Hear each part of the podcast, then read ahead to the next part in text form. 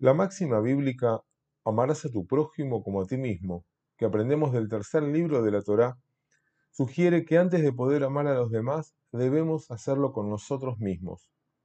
Tal vez porque cuando nos sentimos bien con nosotros, esos sentimientos positivos se pueden proyectar en quienes nos rodean.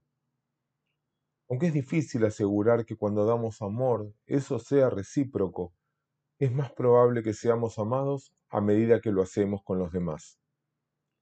Rabí Akiva, un gran sabio talmúdico que vivió entre fines del siglo I y comienzos del II, nos señala sobre la relación especial entre Dios y la humanidad, que lo que la sostiene es el amor. Y eso se demuestra en que Él decidió crearnos a su imagen. Otro maestro de aquella época, Rabí Janina Mendoza, solía decir, Aquel que es agradable para su prójimo lo es también para Dios, pero aquel que no es agradable para su prójimo tampoco lo es para Dios. Querer conectarnos con lo divino sin reparar en quienes nos rodean parece que no es viable. Pero decimos Dios y lo nombramos para invocar su bendición, tratando en esa intención de explicar aquello que las palabras no pueden, aunque sabemos que nos atraviesan en el misterio, lo inefable, el asombro, la maravilla del encuentro. Así decimos también amor, que percibimos, pero no podemos definir, y que nos es inherente en la dimensión tal que la vida no puede ser vivida de otra forma, sino a través del amor. No nos centramos en definirlo, sería imposible, sino en despertar en nosotros lo que generan los sentimientos, compromisos y lazos que llamamos amor. Nuestros maestros parten del reconocimiento de que nuestra naturaleza interior primaria es la de un alma. Hay niveles, capas o dimensiones en el alma, y hay uno específico en lo que respecta al sentir, y ese es Ruach, la fuerza del amor, que nos da la profundidad y sabiduría del corazón. Es el asiento de la emoción, es lo que nos hace capaces de lograr intimidad, amar, ser verdaderos amigos. Lo que llamamos amor florece cuando dos seres humanos se acercan tanto el uno al otro que sus almas se fusionan.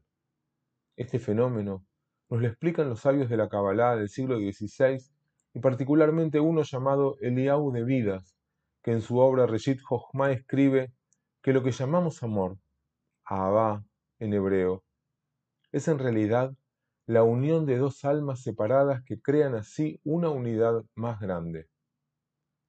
En decenas de lugares de la Torá y de toda la Biblia hebrea encontramos que la palabra Ahabá aparece para describir la unidad del hombre y la mujer, del amo y el sirviente, de la familia, del vecino y del extraño, y por supuesto, de aquel que lo busca y Dios.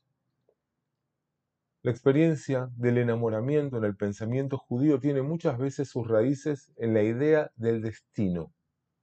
Cuando dos almas que están destinadas la una para la otra se encuentran, el reconocimiento profundo es instantáneo y el vínculo inmediato. Pero también el amor puede surgir a través de un proceso a lo largo del tiempo y al largo trabajo que puede implicar la construcción de una relación y que las almas se entrelacen, tal vez no tan inmediatamente. Como se trata de cuestiones del alma, que no muere, tampoco lo hace esa unión cuando el cuerpo es el que deja de existir. Ahora que sabemos que es la fusión de las almas lo que genera amor, ¿qué podemos hacer para ser amados? El rey Salomón, en su texto de Mishlei de Proverbios, da una respuesta al decir Kamaim apanim lapanim ken lev a Adam le Adam. Como el agua refleja un rostro, así lo hace el corazón de una persona.